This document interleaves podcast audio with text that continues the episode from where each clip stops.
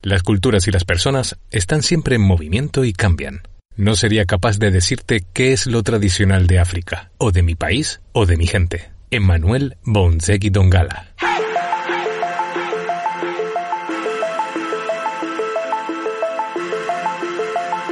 Viajar para sentirse bien, viajar para ser un poco más libre, para dudar y para entender, para huir de la rutina, para conocer mil mundos diferentes y que son únicos.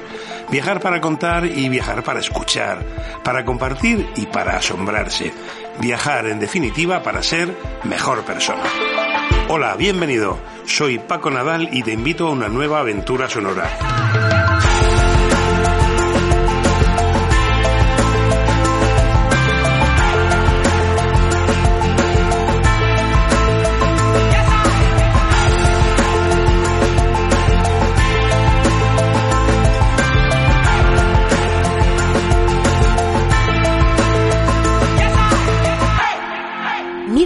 Que ver con Paco Nadal.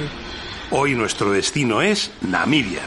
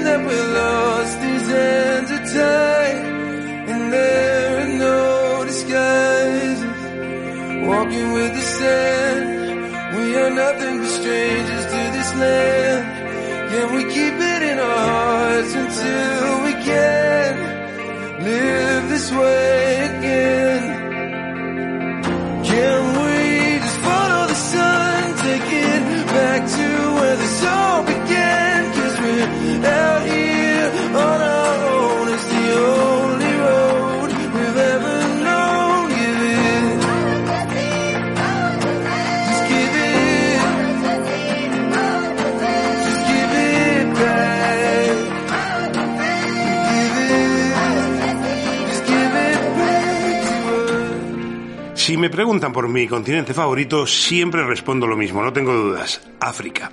¿Por qué? Pues porque es un continente apasionante, desconocido, múltiple y lleno de energía. Y sobre todo, muy variado. Hay muchas Áfricas, aunque algunos crean que es todo lo mismo, selva, monos y Tarzán. Pues no, señor. Hoy te propongo viajar además a una de esas Áfricas que rompen tópicos, Namibia, en la costa atlántica del sur de África.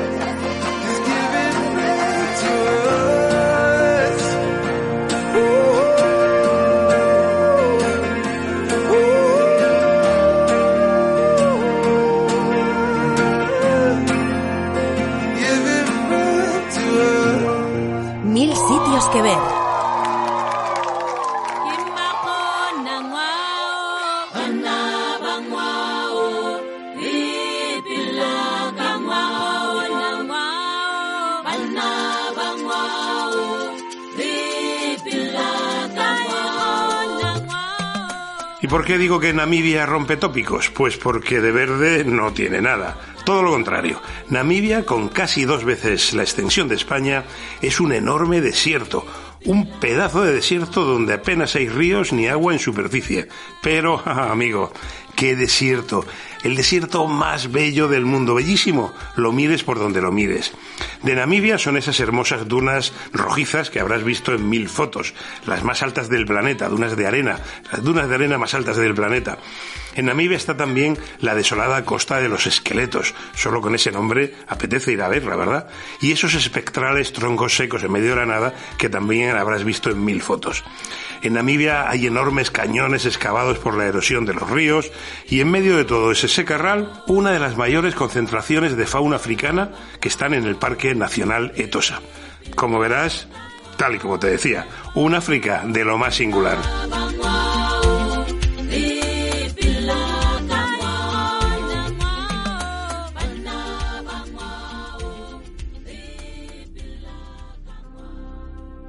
Pero primero vamos a situarnos. Namibia está en el sur de África, junto al Océano Atlántico, con un litoral costero de 1.500 kilómetros completamente desérticos, una de las costas más desoladas del mundo. ¿Por qué? Pues debido a las corrientes frías que la azotan, que, que así impiden la vida allí. Al sur limita con Sudáfrica, al norte con Angola, al noroeste con Zambia y al este con Botswana. Si miras un mapa de Namibia, verás que arriba, en el noroeste, arriba a la derecha, hay un saliente extraño y raro. No, no es normal una frontera así. Es la franja del Caprivi, un corredor por el que circula la carretera que va a las famosísimas cataratas Victoria, en la frontera entre Zambia y Zimbabue. Bueno, esto es un capricho de frontera que en realidad fue una concesión del resto de potencias coloniales a Alemania cuando este territorio era su cortijo privado, su colonia, y se llamaba África del Sudoeste Alemana y fue así, se le hicieron así para darle a Alemania una salida al río Zambeze y por él también una conexión de sus mercancías hasta la otra costa, a la del Índico. La franja del Caprivi es parte de un corredor natural que conecta los grandes parques nacionales del norte de Botswana y el Parque Nacional de Tosa, y por allí circulan muchos de los grandes mamíferos de la fauna africana.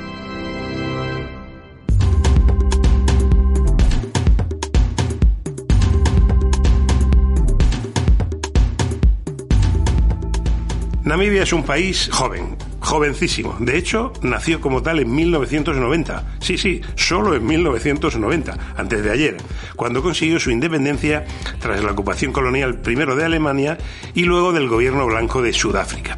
En ambos casos, las potencias ocupantes ejercieron una durísima represión contra las diferentes comunidades locales que en el caso alemán se convirtió en el considerado primer genocidio del siglo XX. Namibia es uno de los países con menor densidad de población del mundo.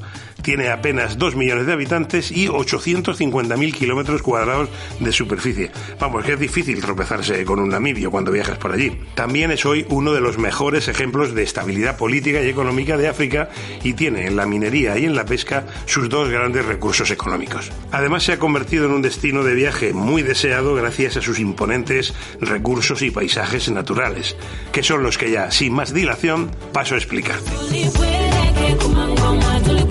Lo que más me gusta. Cuando me preguntan cuál es mi destino favorito o ciudad favorita, que me lo preguntan siempre en todas las entrevistas, siempre repito lo mismo. No tengo un destino, una ciudad, un país favorito, porque a mí lo que realmente me gusta y me hacen feliz son los grandes espacios vacíos. Por eso me gusta tanto Namibia, por sus gigantescos espacios vacíos, por sus horizontes infinitos porque es el país donde se encuentra el desierto más antiguo y probablemente más bello del mundo, el Namib, que por cierto es el que da nombre al país. Un alucinante espacio de dunas rojas, como te decía, que ya existía cuando se extinguieron los dinosaurios hace 65 millones de años.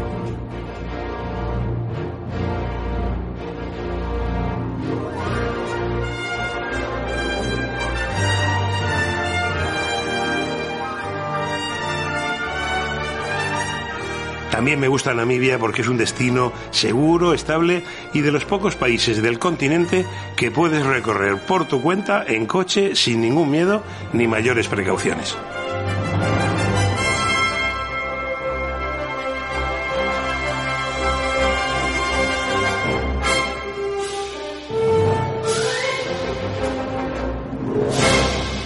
Lo que menos me gusta. Si le tengo que poner algún pero a Namibia, diría que es que en general no es un país barato ni fácil para moverse. Es un país en el que casi no existe transporte público. Ya te decía, 850.000 kilómetros cuadrados y 2 millones de habitantes. No sale muy rentable poner un servicio de transporte público. Y si quieres disfrutarlo, entrar a los parques naturales, coger un avión o una avioneta, hacer actividades como safaris, o alquilar un 4x4, o alojarte en hoteles de calidad media y algún restaurante bueno, el presupuesto sube. Otro inconveniente, sobre todo, si no tienes todo el tiempo del mundo, es que si te trasladas por carretera, Viajar entre los destinos turísticos más famosos e interesantes requiere hacer grandes distancias y suele ser cansado.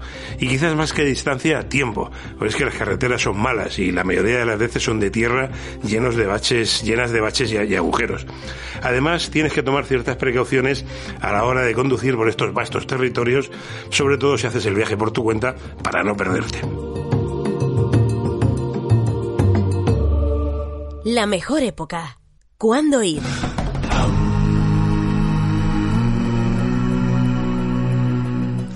La mejor época para viajar a esta zona de África es sin duda de mayo a octubre, o lo que es lo mismo, el otoño e invierno allí, en el hemisferio sur, una época en la que no hace demasiado calor. La peor época sin duda es diciembre, enero y yo diría que hasta mitad de febrero, coincidiendo con el verano austral. Te puedes imaginar que los meses de calor allí en los desiertos interiores son insoportables a partir de las 10 o las 11 de la mañana. Vamos, a esa hora te tienes que refugiar en una sombra o mueres. Es un momento para ir a la playa, pero no a las dunas del Namib. Marzo y abril no son malos meses, pero hace todavía mucho frío, sobre todo por las noches y en las madrugadas. Así que, si puedes, viaja a Namibia entre mayo y octubre. ¿Cómo ir? Entre España y Namibia, de momento, no hay vuelos directos. Las mejores opciones las encontrarás a través de los aeropuertos de Londres o Frankfurt con alguna línea europea. O también, mm, quizás bastante más barato, sea vía Emiratos con Qatar o con Emirates, que tienen vuelos directos desde allí hasta Windhoek, la capital. Por cierto, aprovecho ahora para decirte que el nombre de la capital de Namibia se pronuncia Windhoek. No es Windhoek, ni Windhoek, ni nada por el estilo, es Windhoek. Otra opción es hacer escala en Sudáfrica, en Johannesburgo. Pero bueno, es que tampoco ahora hay vuelo directo entre Madrid y Johannesburgo, entre España y Sudáfrica, desde que Iberia volvió a cancelar el suyo. Tendrías que ir a Londres, a Johannesburgo y hacer otra escala más. En fin, todo va a depender del presupuesto y las fechas que tengas disponibles para viajar. En cuanto al visado, no te preocupes porque no hay ningún problema. Para estancias inferiores a 90 días no se exige, o realmente se exige pero te lo dan gratuitamente en la frontera o al llegar al, al aeropuerto. Solo debes presentar tu pasaporte con una validez mínima de seis meses y el billete de vuelta.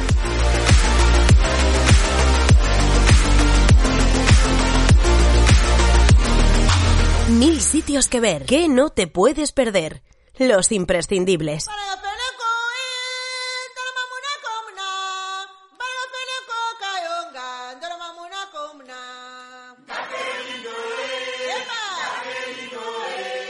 Por supuesto, y para empezar, el desierto del Namib, el que para muchos, y yo me incluyo, es el desierto de dunas más bello del mundo y que debe su color rojo a la alta concentración de óxido de hierro que tiene la arena.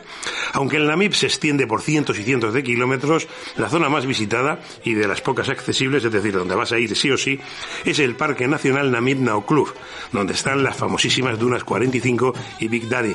Esta última tiene 300 metros de, altura, la más alta del mundo. Imagina, ¿eh? 300 metros de duna de arena, eso es mucho. Si te lo puedes permitir, te recomiendo que hagas un vuelo en avioneta para disfrutar de verdad de la majestuosidad de este mar de dunas rojas.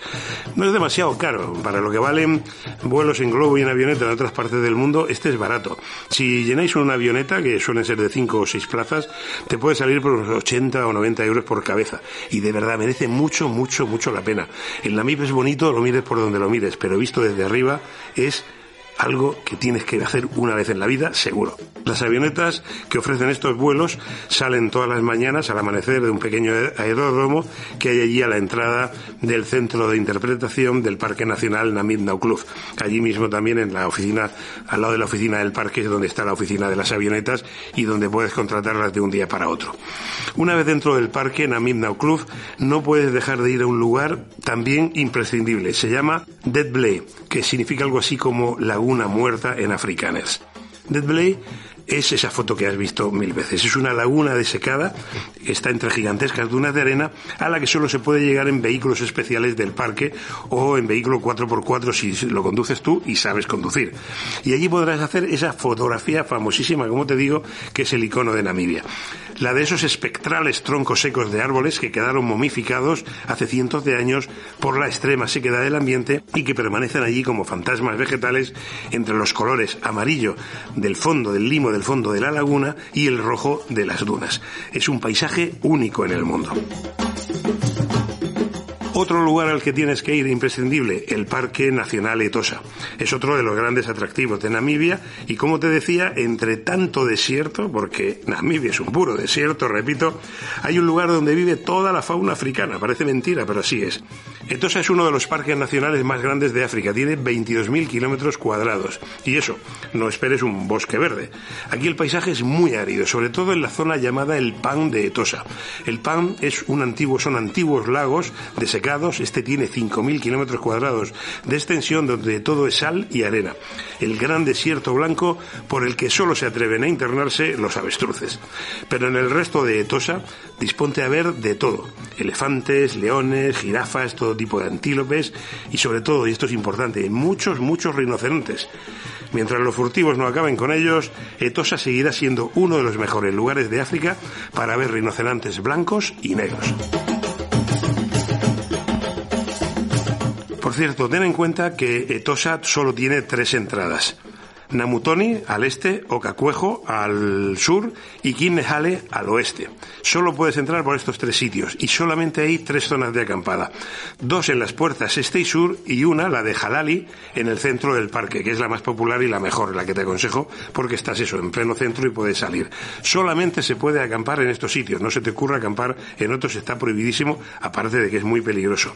También está prohibido circular por Etosa al caer el sol. Tienes que volver a esa zona zona de acampada antes del ocaso porque cierran las puertas y los guardas te pueden imponer una multa muy fuerte si llegas tarde. Es sobre todo por tu seguridad.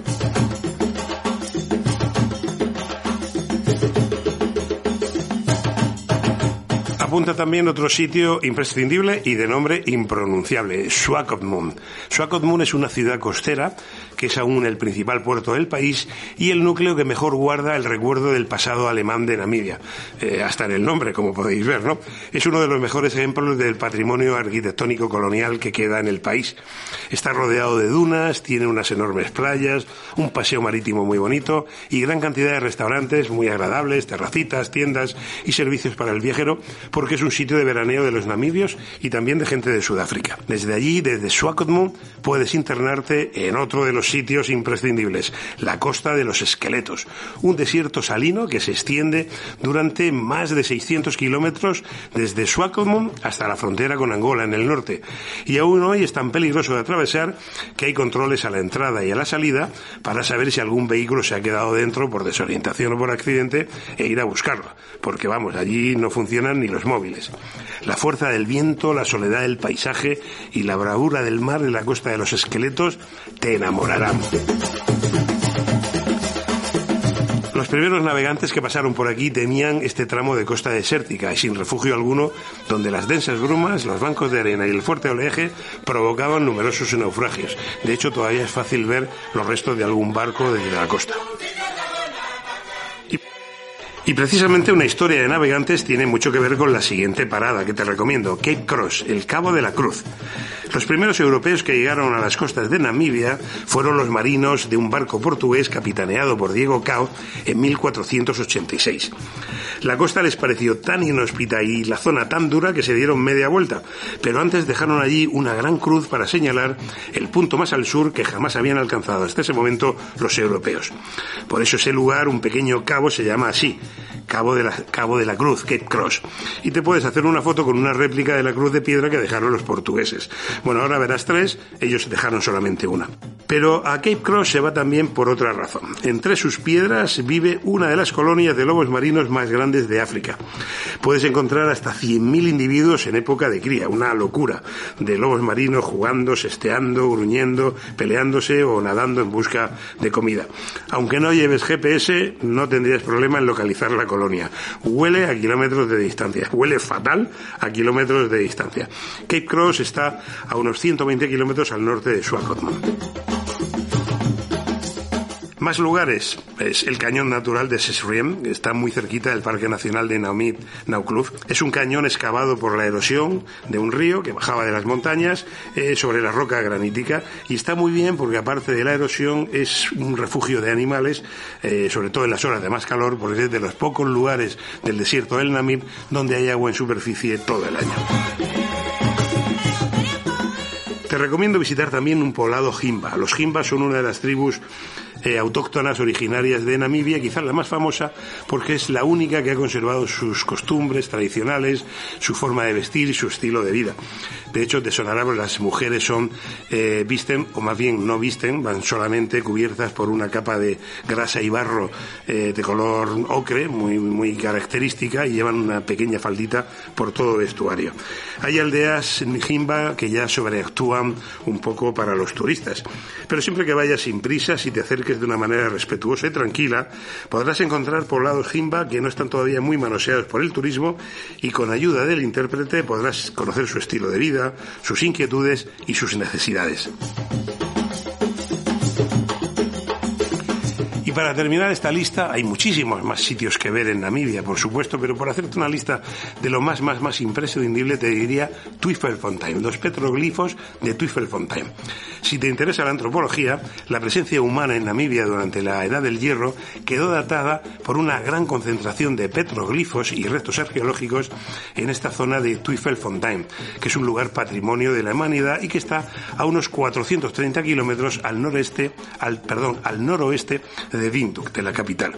Allí los bosquimanos que habitaron esas tierras de hace cientos de años dejaron grabados en piedra escenas de caza y de su vida cotidiana. Si vas, que sepas que es obligatorio llevar un guía local para la visita. ¿Dónde alojarse?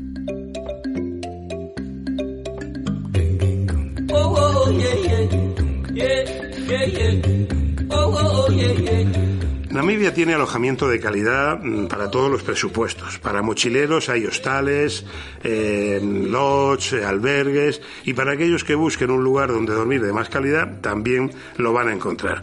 Sin embargo, la mayoría de hoteles y lodges y pequeñas casas tipo cabañas están en el campo, fuera de las poblaciones, lo cual ofrece una excelente posibilidad de disfrutar de la, de la naturaleza, que es realmente a lo que se va a Namibia. Por eso lo que te recomendaría, ya que Namibia es naturaleza y en lo que se va es a disfrutar en el corazón de la naturaleza es que alquiles un vehículo 4x4 con la tienda de campaña incorporada en el techo. Es la manera más popular de recorrer Namibia, porque te permite acampar en el interior de los parques nacionales, de los espacios naturales y moverte a tu antojo. Hay muchas compañías que alquilan 4x4 con esas tiendas que van arriba y se abren en forma de libro. Muchas de ellas incluso pues también te alquilan el material de acampada, como los hornillos, sacos de dormir, utensilios de cocina, o los puedes llevar tú si quieres. Eso sí, estos vehículos y esta forma de viajar por Namibia es tan popular que se agotan muy pronto. Si has decidido viajar por Namibia con este sistema, reserva tu coche por internet con meses, digo, meses de antelación, ¿eh? porque se acaban muy pronto, porque son muy populares. Además, si pretendes visitar Etosa, que es normal que visites Etosa porque es uno de los sitios imprescindibles, ten en cuenta también que es muy complicado en temporada alta encontrar alojamiento en esas tres únicas zonas de acampada que te he comentado antes. Así que allí también reserva con tiempo por internet tu plaza o cuando llegues no habrá. Mil sitios que ver con Paco Nadal. Te he dicho que Namibia no es un país barato, las comidas, sin embargo, mm, sí que son de un precio bastante más económico que en España. Mientras los hoteles tienen precios estándar o caros para un bolsillo europeo, un buen restaurante con una comida a base de carne, que es la comida, la, la, dieta tradicional namibia o pescado, un buen vino sudafricano y postre, te puede salir por 11 o 12 euros, no más. La dieta, como ya te decía, está basada en carne, ya que hay pocos cultivos de frutas y verduras debido a la aridez del clima y el terreno, y todo lo que se consume se importa desde, desde Sudáfrica. Tienes que probar el bilton, que es como una salchicha seca es el, snack tradicional namibio y te va a durar mucho y te va a servir para viajar por el desierto y llevar siempre un aperitivo o una comida rápida. Bilton se llama, lo venden en todas las tiendas, en gasolineras, incluso en zonas de gasolineras hay tiendas especiales solo de Bilton. Ah, por cierto, también hay muy buena cerveza, noticia para los muy cerveceros, gracias obviamente a su pasado colonial alemán.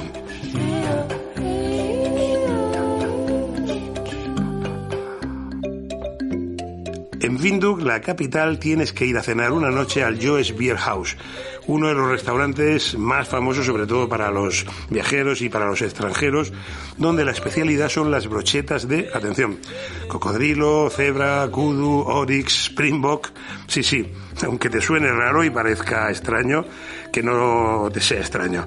En África estos animales son animales de granja o de caza habitual y es la dieta local. Igual que para nosotros el cordero, el cerdo o la ternera es la carne habitual, pues para ellos es el kudu, la cebra o el cocodrilo, que se cría en granjas. Así que no te sientas mal por comerlos porque no están exterminando animales en peligro de extinción, sino que son allí animales de granja.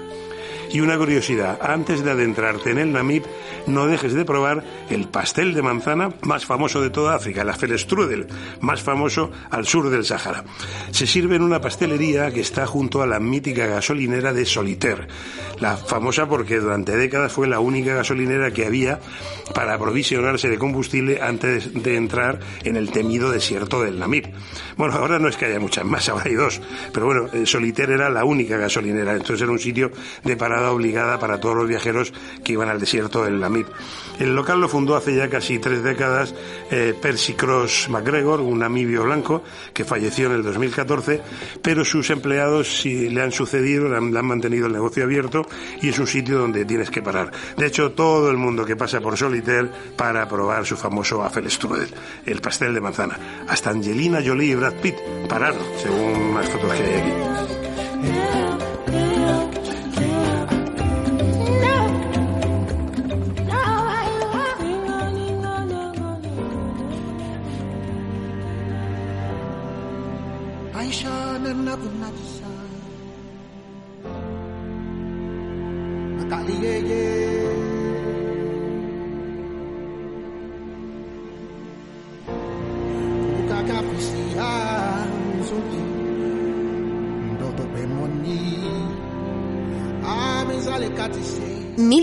Que ver. Los consejos de Paco.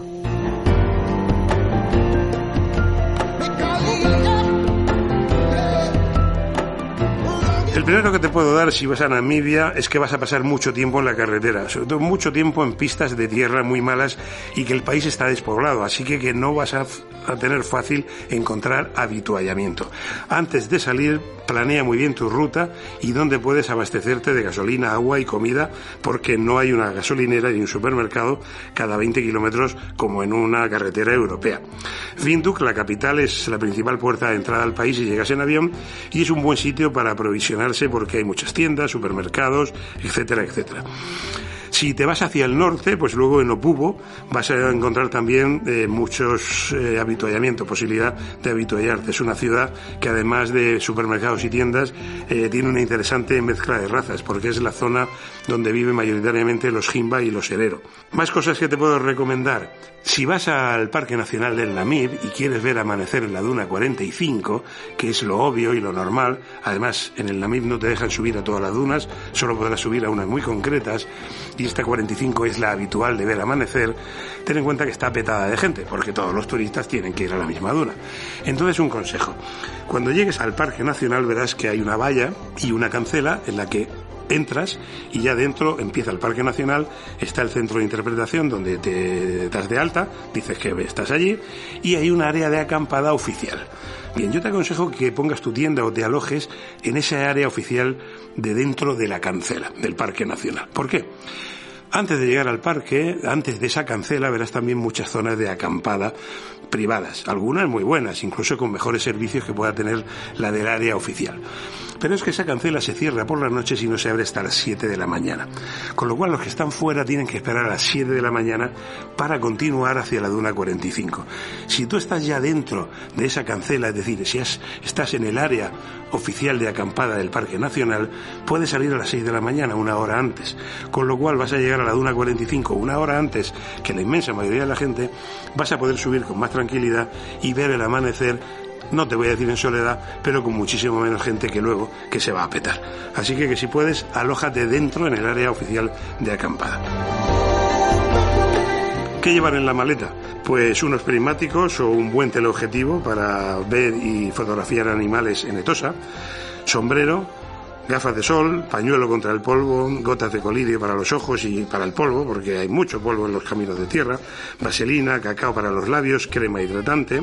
Y en cuanto a la ropa, piensa que el tiempo siempre es muy seco. Aquí casi nunca llueve, así que, que no hace falta que eches ningún nada para, para la lluvia.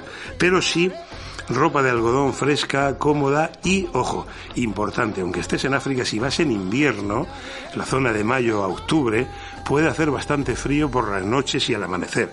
Por ejemplo, si vas a subir a una duna en el Namib, al amanecer puede hacer bastante frío, llévate un buen forro polar, una buena chaqueta, algo de abrigo, aunque vayas a África y sea desierto, puede hacer bastante frío.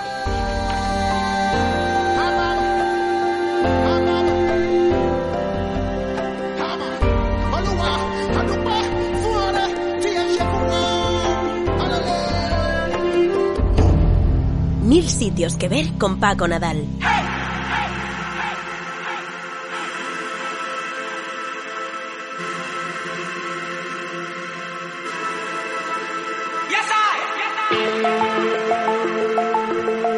Bueno, pues hasta aquí este recorrido sonoro por Namibia. Antes de despedirme, un último consejo para tener en cuenta siempre que viajes a África. Desmonta las imágenes prefabricadas del continente. Desmonta los tópicos que se repiten en Europa, porque no suelen responder a la realidad. Infórmate, conoce las costumbres y respétalas. Aléjate del paternalismo que se suele exportar desde los países occidentales. ¿Por qué eso? Porque en África y en cualquier otro continente lo que hay es que practicar un turismo respetuoso con la naturaleza, con la gente local y con la cultura local. Hasta nuestro próximo destino sonoro. Viaja y sé feliz.